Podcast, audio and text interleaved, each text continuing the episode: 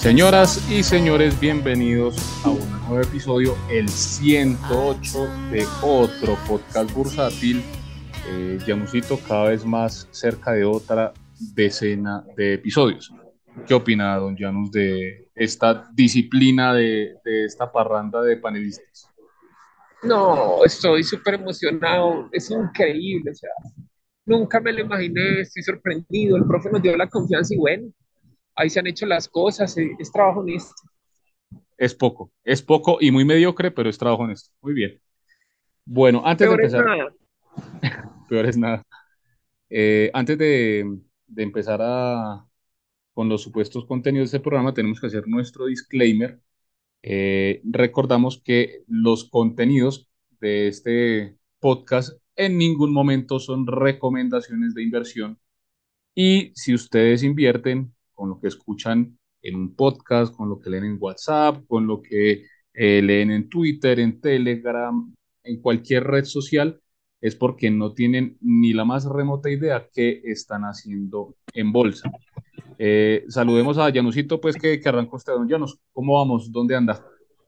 Henrito, no, muy bien. Eh, acá que tocó salir a hacer un par de cositas y entonces pues nos agarró una pequeña lloviznita, como cosa rara. Y bueno, pues estamos grabando el podcast, nos estamos sacrificando por nuestros oyentes, oyentes y oyentas. Bueno, muy bien, muchas gracias, Janusito, por la constancia y la disciplina. Eh, saludemos también a nuestro queridísimo amigo don Joan Ramírez. Muy buenas tardes, don Joan, ¿cómo estamos? Bien, bien, bien, por aquí al sur, al sur, al sur del Cerro del Pacandé. ah, qué belleza, hermano. Paisajes maravillosos los de nuestra tierra. Muy lindos. Sí, visitando, visitando al Cucho. Un saludo a todos nuestros oyentes, oyentes y oyentas del Huila. Ajá, qué bueno, saludos a todos. Y por último, vamos a saludar a nuestro queridísimo amigo también, el señor Oscar Cadena. Muy buenas tardes, señor Oscar, ¿cómo estamos? Don Henry, muy buenas tardes. Bien todo, señor. Acá corriéndole a las obligaciones. a las obligaciones, eh, cuando, sobre todo tristes porque no son pagas, ¿no? Pero bueno, no hay lío. Ah, pero son obligaciones. como, como, como, diría, como diría un amigo nuestro, pero no faltan las risas. Eso sí, nunca afortunadamente. Afortunadamente. Y bueno, eh, de todas maneras, esto es netamente filantrópico, si es que eh, la filantropía cabe dentro de los contenidos de, esta caraja, eh, si es que se puede llamar así. Bueno, señores, una semana terrible, ¿no? La, la, bolsa esta semana estuvo supremamente bajista, el Colcap cayó un 3%, cerramos en 1.209 puntos, lo que le da el, el premio al descache de la semana a nuestro querido amigo NN, que fue el más pesimista de todos los que eh, pronosticamos un nivel del Colcap la semana pasada. Sí, el consecutivo de la eh, matrícula profesional. Y, ah, Janusito tiene para dar ruido. Y eh, pues... No, esto, es don, es Don Oscar que está en la base. Móvil 55 me copia, móvil, móvil 55 me copia. Qué, bueno. qué, qué, qué, pena desilusionarlo, Janus, pero esos sonidos de pitos es cuando habla usted, hermano.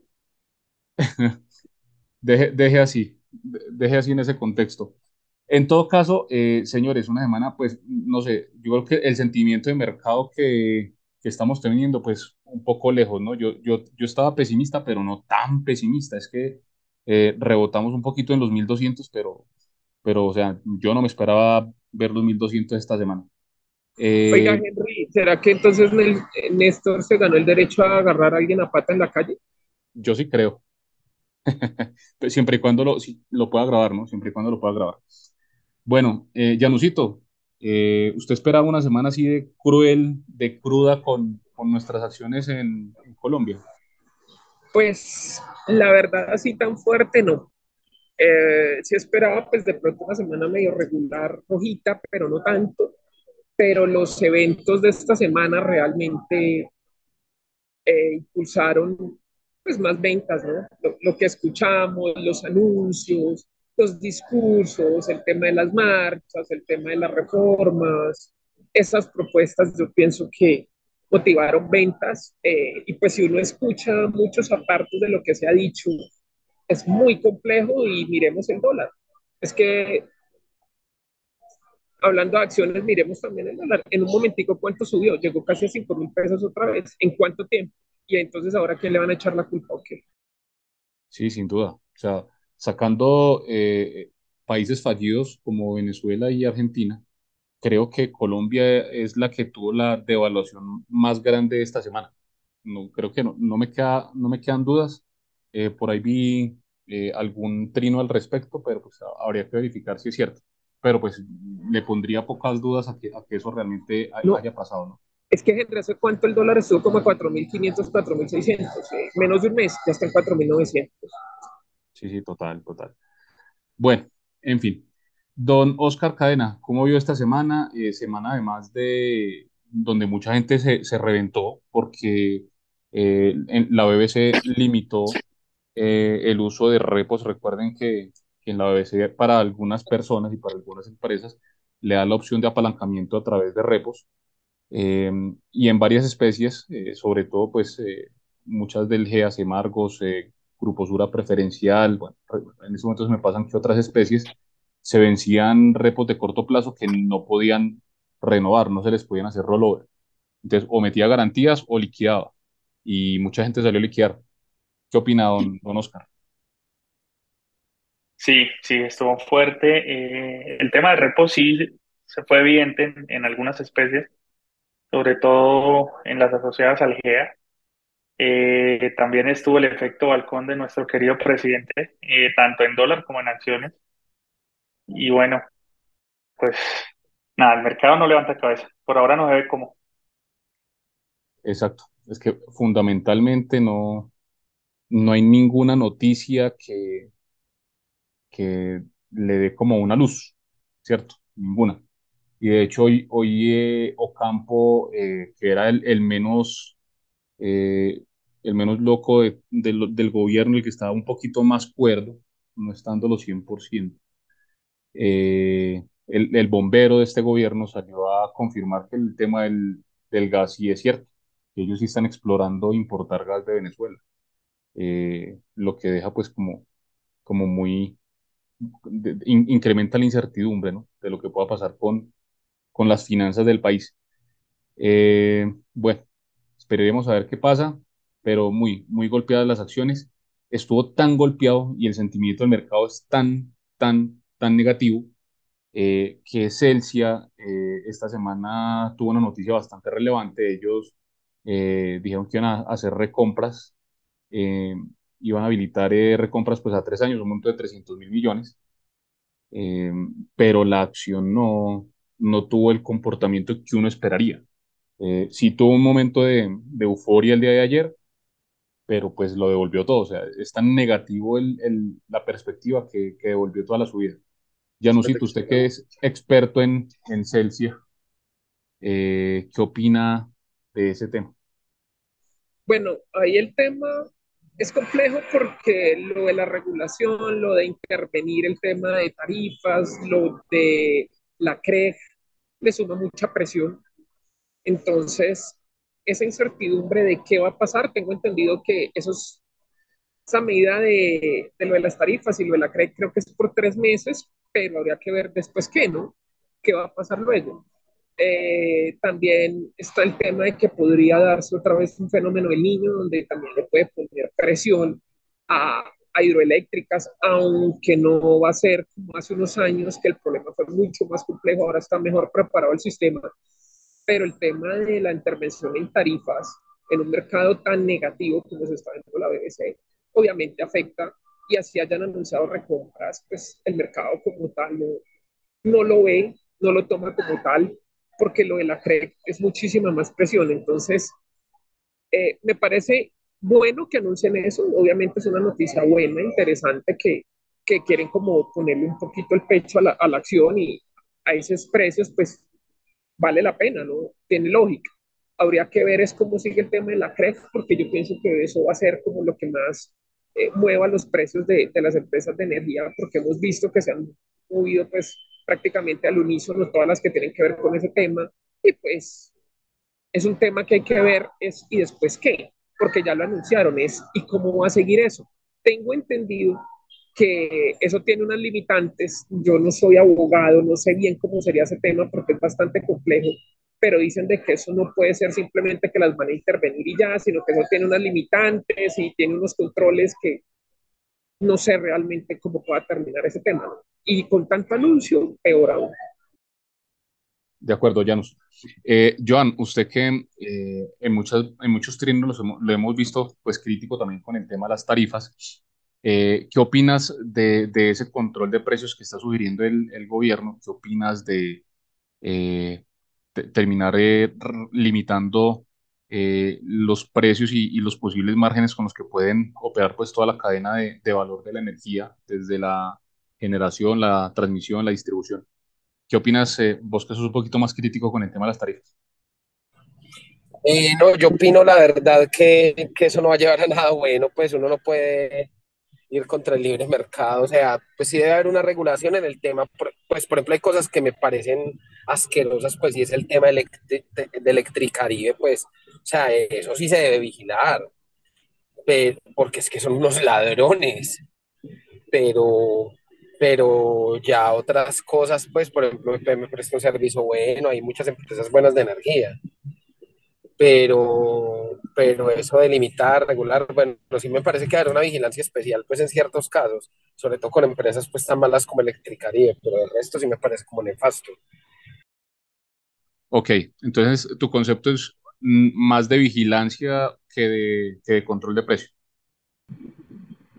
Sí, no, para mí el tema es más de, pues, o sea, no, para mí controlar precios y no, pero sí vigilar, pues deben haber unos estándares y unos rangos, pues no sé cómo se medirá eso, pero eso debe haber unas medidas del sector, cierto, pero tampoco pues me parece que le van a cobrar, cobrar a la gente lo que se les dé la gana. Pues hay, gente, hay empresas que sí abusan. Sí, también es cierto, y sobre todo pues lo que hemos visto en la costa, aunque bueno, eh, muchos de los sobrecostos en la costa pues dicen que, es por pérdidas y por eh, conexiones pues piratas, etcétera, que, que hacen que el sistema como tal pues tenga déficits. Eh, y contra eso pues digamos que hay, hay que trabajar en ese sentido, no, no en controlar la tarifa, sino en, que, en buscar en que se terminen esas, esas pérdidas que no, no controla el sistema como tal. ¿Qué opina don Oscar de este tema del giro? Eh, don Henry, en cualquier escenario, el control de precios es eh, el peor desenlace posible. Eh, usted puede colocar algún tipo de vigilancia, puede estructurar un mercado, una subasta, pero lo que no puede hacer es entrar a definir un precio, porque típicamente esa definición de precios ni es técnica, que responda a los costos reales operacionales, ni tiene una orientación eh, de solucionar un problema de oferta y demanda, sino tiene una motivación política. En ese escenario lo que se genera es escasez, porque pues eh, usted para meterle mano a las tarifas tiene que impactar el cargo por confiabilidad, eh, con una posible amenaza de fenómeno del niño, según he leído por ahí en algunas publicaciones, eh, que limita las fuentes generadoras que están ahí para funcionar precisamente en esos casos. en algunos otros podría llegar inclusive a limitar precios a través de, de subsidios, cosa que igual terminamos pagando los demás con nuestros impuestos. Y el peor de los escenarios es que ya establezca un precio en el que ni siquiera sea eh, operable y, y, las generadoras empiecen a revisar pues ya sus, sus matrices de costos y de generación. Sí, de acuerdo ese es el, efecto que uno no quisiera con un control de precios, que eh, se genera una escasez. Eh, y lo otro es, pues, eh, el, gobierno, mal que viene en este momento, tiene el, sistema relativamente vigilado y controlado por la comisión reguladora, que es personas, pues, técnicas, que conocen de esa situación, que tienen experiencia en el mercado energético eh, pero pues eh, el presidente quiere tener un poder muy especial, eh, estando pues por encima de esta comisión reguladora, y pues no sabemos qué tipo de, de personas técnicas, si son técnicas, em, empezarían a tratar este tema. Pues se asusta uno viendo lo que pasó, por ejemplo, con las declaraciones que hizo anoche el presidente con el tema de, del Internet, ¿cierto? Que, que él dice que, que la instalación de fibra óptica y de Internet en el país no la deben controlar las tres grandes eh, empresas que la tienen hoy, eh, sino que la debería hacer las, eh, las juntas de acción comunal de, de, del, de los barrios, de los pueblos, y pues con qué criterios técnicos, ¿cierto? ¿Qué opina Janusito de, de una comisión reguladora de energía al estilo Junta de Acción Comunal? Henry, yo pienso que puede sonar que, que, quieran empoderar, por decirlo así, las juntas de acción comunal, pero yo pienso que para que las cosas funcionen bien, tiene que haber gente que sepa y gente técnica en temas técnicos, así suene redundante. ¿Cómo voy a poner yo en temas tecnológicos o, en temas energéticos a gente que no sepa cómo funciona eso y cómo realmente es el, por decirlo así, la sustancia del asunto? Yo tengo que poner gente que sepa, que pueda regular, que entienda, que pueda dar una opinión válida, que tenga los argumentos. Pero yo cómo voy a poner a gente que no sabe de eso. Miren la, la geografía colombiana. ¿Cómo vamos a hacer con eso en el Bichada, en el Baupés, por allá donde es muy difícil el acceso? Y es que hacer una carretera, por ejemplo, al Amazonas, pues hay que atravesar toda la selva, porque por dónde más. Entonces, ¿cómo vamos a ponerle eh, ese tipo de tecnología conjuntas de acción comunal. No, tenemos que meterle lógica. Para ellos tienen que ser cosas muy de tecnología, tienen que ser cosas bien hechas y con gente que sepa. No porque a mí me parece que yo tengo que apoderar las juntas de acción comunal, porque no, para algunas cosas sí pueden servir, pero en otras yo tengo que meter gente técnica, gente que sepa del tema, porque entonces que voy a decirle yo a los vecinos que, hey, la, la conexión de Wi-Fi y, y, donde tenga un fallo, ¿quién me va a arreglar eso? ¿En cuánto tiempo? Si yo le quito eso al que sabe para poner a alguien a ver si sabe o no, pues yo creo que el experimento muy probablemente resulte mal, ¿no?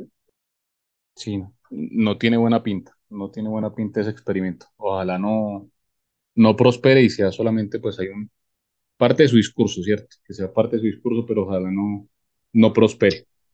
Bueno. Don Henry, es imposible, es imposible que prospere. Eh, ahí el presidente lo que hace es demostrar un supino desconocimiento de cómo funciona una red de telecomunicaciones. Eh, sí, es cierto, supongamos que, que él pone a, a, a, que las juntas de acción comunal tiendan fibra, se pueden capacitar y lo pueden hacer.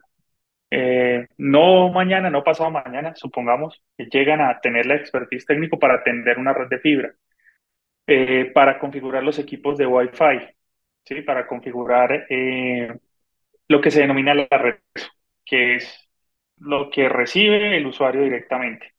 La fibra es la red de transporte. Y, y con eso, ¿sabe qué hacen? Absolutamente nada.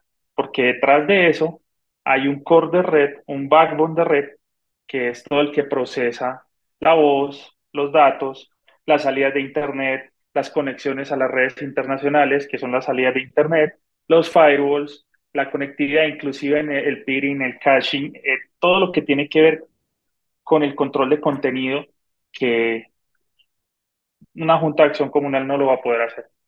Eh, yo, escuchando esa declaración, no puedo sino pensar en que eh, Petro tiene una habilidad superlativa para saber qué es lo que la gente quiere escuchar y en este caso, la gente al parecer lo que quiere escuchar siempre es que golpean a los ricos, que golpean a los empresarios y que les dan relevancia a lo que ellos denominan poder popular.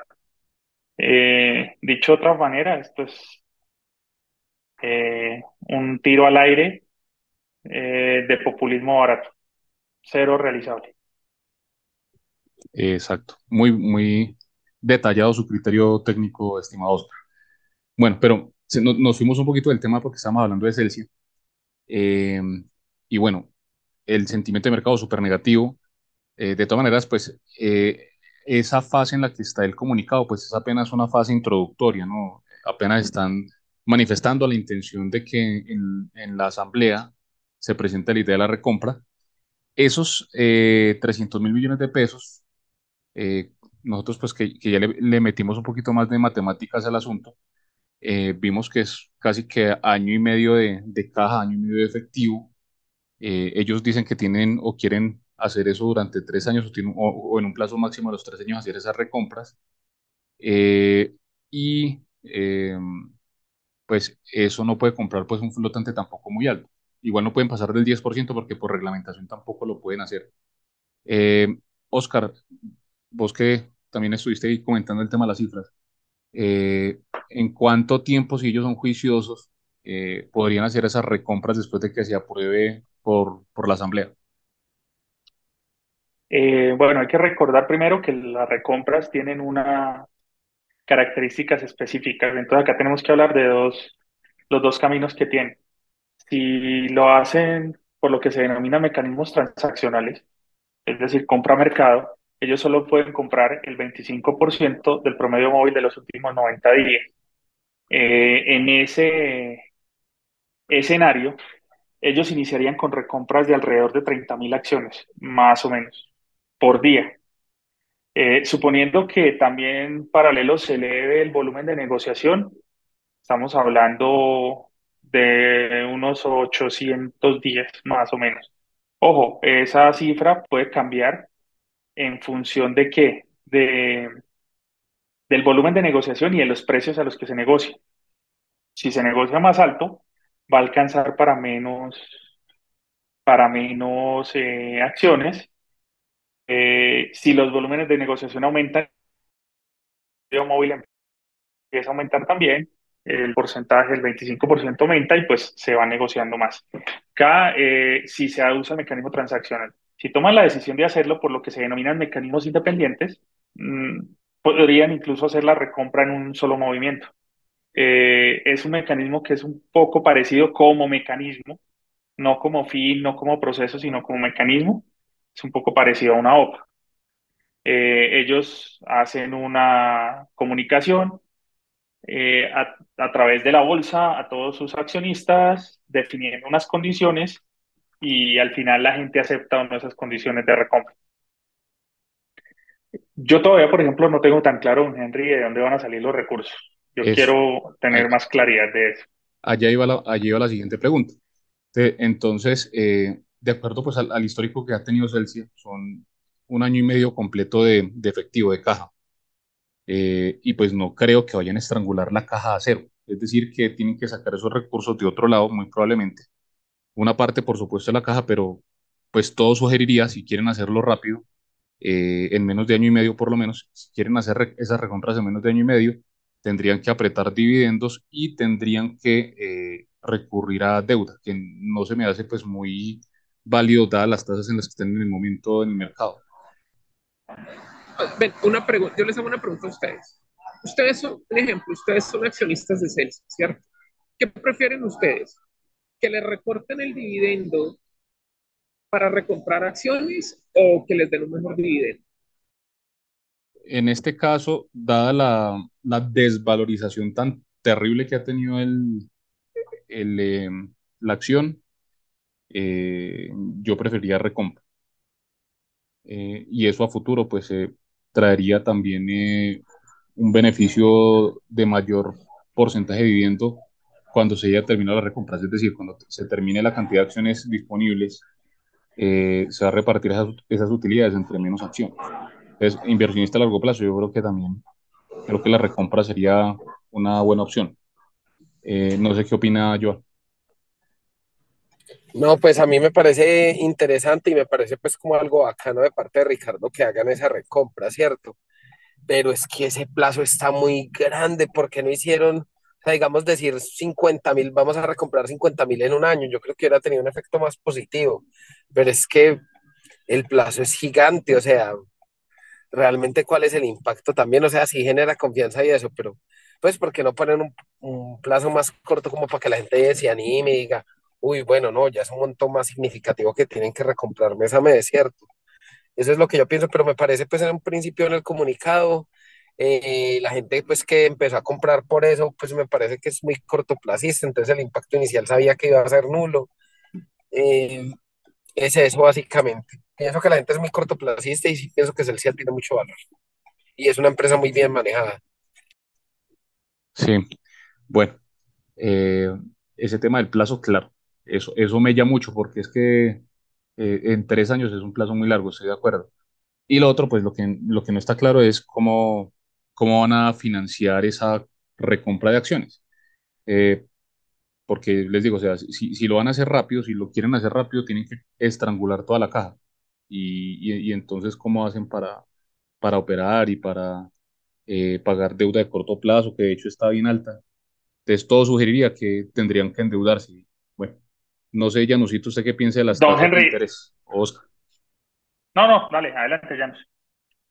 Pues a ver, yo, yo en el tema de Celsia estoy de acuerdo en que como accionista yo prefiero que sea una recompra, porque iremos dividendo. Hace rato el, el, el yield es alto y la acción sigue sin responder, o sea, no es cuestión de dividendo, ¿cierto? No es el dividendo lo que la va a hacer reaccionar. Y a largo plazo la recompra, pues obviamente eh, reduce flotante, lo que decías ahorita, eh, las utilidades futuras hay que distribuirlas en menos accionistas y si la situación mejora, puede, se puede pagar un mejor dividendo y ese dividendo para tener un bill más alto. Entonces, yo pienso que sí, eh, preferiría como tal el, el, perdón, la recompra sobre el dividendo más alto. El tema ahí es eh, la financiación, el plazo, eh, aunque hay que ver porque como es a, un promedio de, de, la negociación, a medida que vayan haciendo eso pueden ir haciendo más recompra, entonces puede que sea menos tiempo, ¿no? habría que esperar es cómo sigue tomando la, como tal la acción y lo que decía ahorita, ¿no? Cómo siguen los anuncios de, la, de lo de las tarifas de energía y, y cómo lo toma el mercado, porque esto es temporal, lo van a hacer a cada rato. ¿Qué va a pasar ahí? ¿no? Porque incluso hay varias voces que hablan de que ya empieza a verse el riesgo de que podrían, entre comillas, darse apagones. Que se den o no, pues eso no lo sabemos, ¿no? Pero, ¿y si empieza a verse eso qué? De acuerdo. Eh, bueno, tendremos que, ver con detalle qué pasa con eso la comisión. Eh, Oscar, eh, ¿querías agregar algo? Sí, que digamos, si lo hacen de manera ortodoxa, hay que analizar que la recompra de acciones no es más que una inversión. ¿sí? Entonces, para hacer una correcta evaluación, la empresa debió haberse trazado un precio objetivo en un lapso de tiempo. Sabe que están baratas, entonces eh, lo ideal sería que de recomprar reemplace otros proyectos de inversión que tengan una menor tasa de retorno para poder hacer ese comparativo y, trabajar de manera adecuada. Eh, si ellos están viendo, y es el mensaje de confianza, que el precio se va a recuperar en un lapso de tiempo, que le están generando valor al accionista, eh, eso cuantificablemente lo pueden llevar a el reemplazo de otro proyecto que tenga una menor tasa de retorno y con eso pues fondean el, el, el mecanismo. Pues, sí quiero ver cómo, cómo lo van a, a estructurar. No sirve solo que digan, no, va a salir de caja o va a salir de deuda. Yo espero que no sea deuda. Eh, pero también pues, ¿qué dejarían de hacer por la recompra de acciones? ¿Y cuál es el costo de oportunidad ahí? Eso va a ser clave sin ninguna duda, pues me parece que es un mensaje muy positivo eh, de creer en su propia compañía que le mandan al mercado. Eh, solo esperamos que no le aprendan a sus hermanos mayores que han mandado ese mismo mensaje y lo dejan a mitad de camino o ni siquiera lo arrancan. Hablo de las recompras autorizadas de Grupo Sura, Grupo Argos. Y eche mierda, me gusta, me encanta esa actitud. eh, pero, pero sí es necesario que, listo, están demostrándole compromiso a sus accionistas, eh, no la dejen por mitad, no se ganen esa mala fama que ya se han ganado sus hermanos mayores. Muy, muy, muy de acuerdo, don Oscar. Eh, bueno, esperaremos a ver qué pasa, eh, si en la Junta se aclara un poco más de información, pero de todas maneras es una noticia muy positiva en un mercado, en un ambiente demasiado, demasiado sombrío, con, con demasiada, demasiado sentimiento negativo. Bueno, muchachos, eh, otro tema que salió hoy, ya se eh, entregaron algunos documentos donde certifican eh, o comunican ya los índices, específicamente el, el FTSE, nuevamente rebalanceos de las acciones, altamente afectadas Aval, preferencial de Grupo Sura, Grupo Sura Ordinaria y Semargos. es decir, las que están enfermas, las que están casi que terminales y de muerte, porque de hecho, por, ejemplo, preferencial de Grupo Sura está en mínimos históricos, hoy cerró como en 10.500 o algo así, 10.520. Eh, están, en, están en estado terminal y salen noticias que terminan de hundirlas. ¿Qué opina don Llanos? Pues el tema, el tema es complejo ahí, ¿no? Porque hay índices que es por tema liquidez, por tema movimientos, por cómo se comporte la acción. Entonces, si la liquidez de esas acciones deja de cumplir ciertos estándares, pues van a salir de algunos índices y pues los índices y esos fondos que hacen.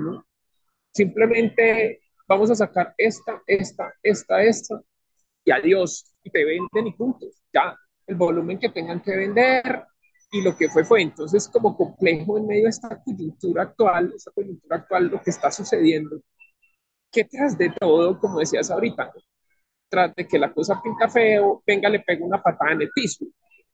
Estoy caído, venga, le pego una patada. Entonces, eh, complejo ahí, ¿no? Igual esos rebalanceos y esos movimientos muchas veces se empiezan a ver como que se anticipan a eso y ya a veces cuando el movimiento, la fecha de, de hacer como tal esos rebalanceos, de ejecutarlos llega, gran parte de esos rebalanceos ya, ya se han llevado a cabo y ya los precios de los activos como tal los han asimilado, ¿no? Lo otro es que también hay que tener en cuenta algo y es que acá con los precios como están, eh, las activos están descontando tantas cosas negativas que probablemente mucho de eso eh, puede que no afecte ya en gran medida porque pues ya, ya que otra cosa peor. Pero pues obviamente hay que, hay que monitorear eso, cómo siguen reaccionando.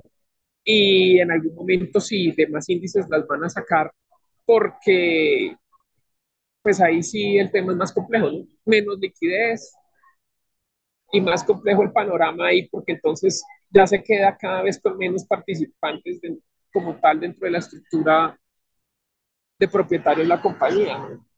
Hay menos accionistas. Y por supuesto, menos liquidez. Entonces se, se siguen estrangulando las condiciones. Claro, bueno. porque pues imagínense, este mercado bien chiquito, y los fondos de allá que podían mover eso, saliendo porque en, en esos rebalanceos salen a, a, liquidar esas posiciones por completo o a reducir en algunos casos la exposición. Pues peor aún porque cada vez menos. Sí, total. Bueno, antes de pasar al descache de la semana, a ver si esta semana tenemos mejor sentimiento del mercado, eh, tenemos que tratar un tema que está en el buzón del oyente eh, y tiene que ver con CLH, con eh, la noticia, la novela que sigue con, con CLH eh, y sobre las medidas que están tomando algunos accionistas para, para tratar de tener un precio más justo. Don Ramírez Joan, usted puso un trino por ahí al respecto.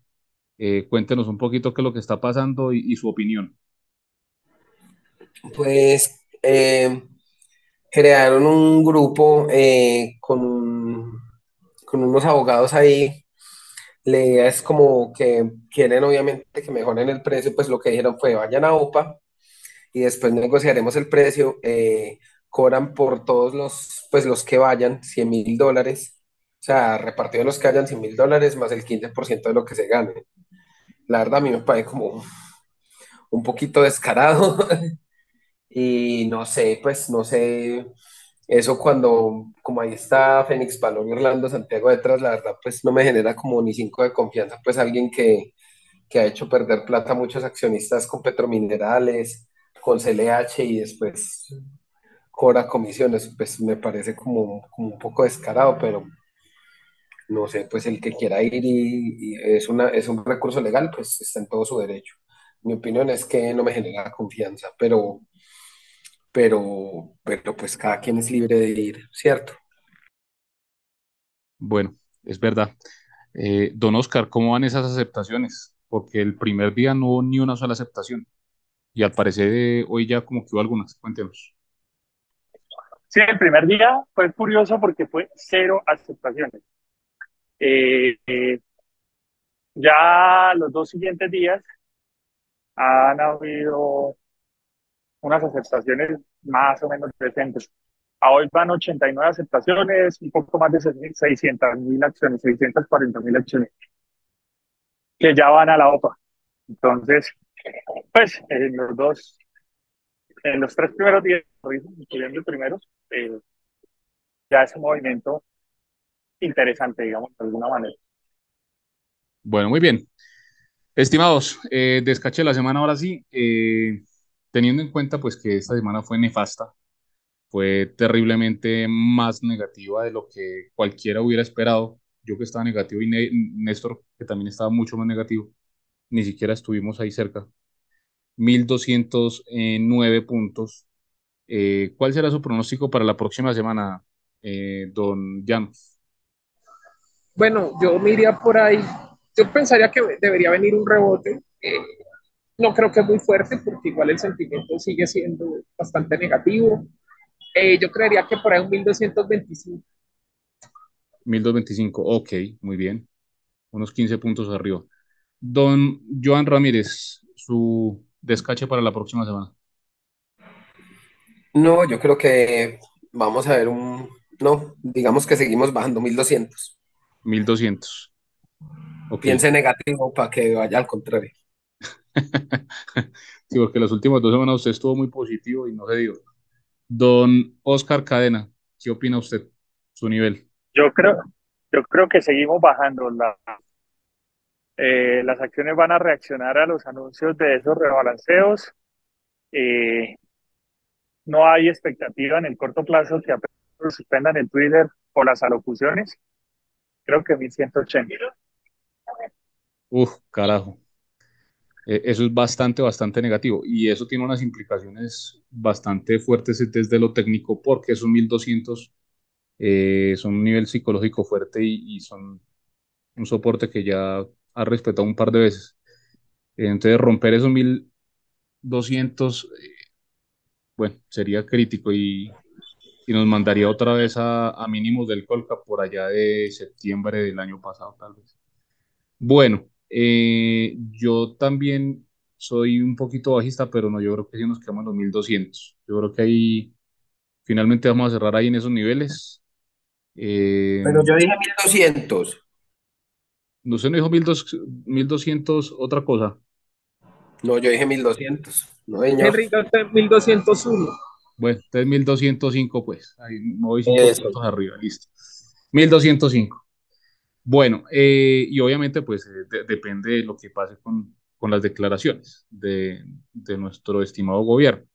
Eh, de hecho, no se les hace muy extraño que esta, estas semanas se ha hablado mucho de tantas cosas, de, de temas de, de, Internet, de temas de la Comisión Reguladora, y la ministra Irene Vélez ha pasado de agache, no la tienen escondida, ¿no les parece? Pues es que también tienen que narrar otros anuncios absurdos, entonces ella no ha tenido que hacer el trabajo. Ok, sí, muy bien. Pues es que me hizo raro, por ejemplo, lo que lo de la compra de gas a Venezuela que ha salido campo. Sí, que no haya sido la ministra de Minas y Energía. Pero bueno. Eso eh, lo que nos demuestra es que, eso lo que nos demuestra es que Irene, lo único que venía haciendo es caso. El que crea que Irene era la rueda suelta del gobierno, ah, ah, pilas ahí. Esa señora hace caso. bueno, muy bien. Estimados, muchas gracias por eh, haber participado nuevamente en este episodio. Oiga, no dijimos nada, no dijimos nada de éxito. Roca, refugio, solidez, subiendo duro. Esta semana que éxito subió duro, entonces no hicieron las top movers. Salieron como tres comunicados que yo no los entendí. De pronto ya nos, nos puede explicar mejor. No, Oscar, ¿Qué está pasando? no digamos nada de éxito porque hoy se contagian las demás, dejémosla quieta, que esa ya ha caído lo suficiente como para, oh. seguirle, no le demos cuenta que se contagia. ok, ok. Oscar, no, y, Está bien. y yo, yo sé que en medio de tanta, de, tanta negatividad y tantas acciones que caen, eh, pues éxito subiendo un 2.5% parece, parece refugio. Acuérdese que, si, acuérdese que si usted logra rentar un peso en este mercado tan bajista, usted es un genio. bueno, aquí la estrategia ha sido liquidez y dólares, eso estar invertido no, ha sido estrategia para nadie. Hay otro tema, Henry. Eh, acuérdese lo de Apple Podcast. Ah, bueno, eche la pauta ahí de, Apple Podcast. No, que pues ahí aparecimos en, la, en los top de podcast financieros. En el top, 99. No, no, no, era top 10, era top 10. Era aparecimos en el top 10, sí. Lo que pasa es que eran aparecimos, 11. Aparecimos en el top 10. Eh, había lo que pasa es que son 11 podcasts de finanzas. Entonces, pues no era muy difícil entrar al top 10. Eso, pasamos del, del, del número 11 al número 10. Entonces, ser décimo de 11, pues, qué belleza, ¿no? En todo caso, muchas gracias a nuestros oyentes. En tu para libro financiero. Ninguno, ninguno de los otros podcasts ha tenido el honor de traer al único, al original NN a un capítulo. Ustedes no saben la cantidad de mensajes positivos del invitado y de la banda sonora del capítulo anterior. Ah, no, es que esa banda sonora. Hay mucho cuarentón, hay mucho cuarentón en este eh, eh, el podcast. bueno. Sí, sí, sí, tal cual. Ah, muy chistoso. Bueno, ahora es sí. que ahora que hablan de, de, los dinosaurios esos, es que nosotros tenemos mucho podcastsaurio. Bueno, muchachos, feliz fin de semana. Adiós. Bueno, chao. Chao, y a nuestros oyentes, muchas gracias por escuchar un episodio más de otro podcast.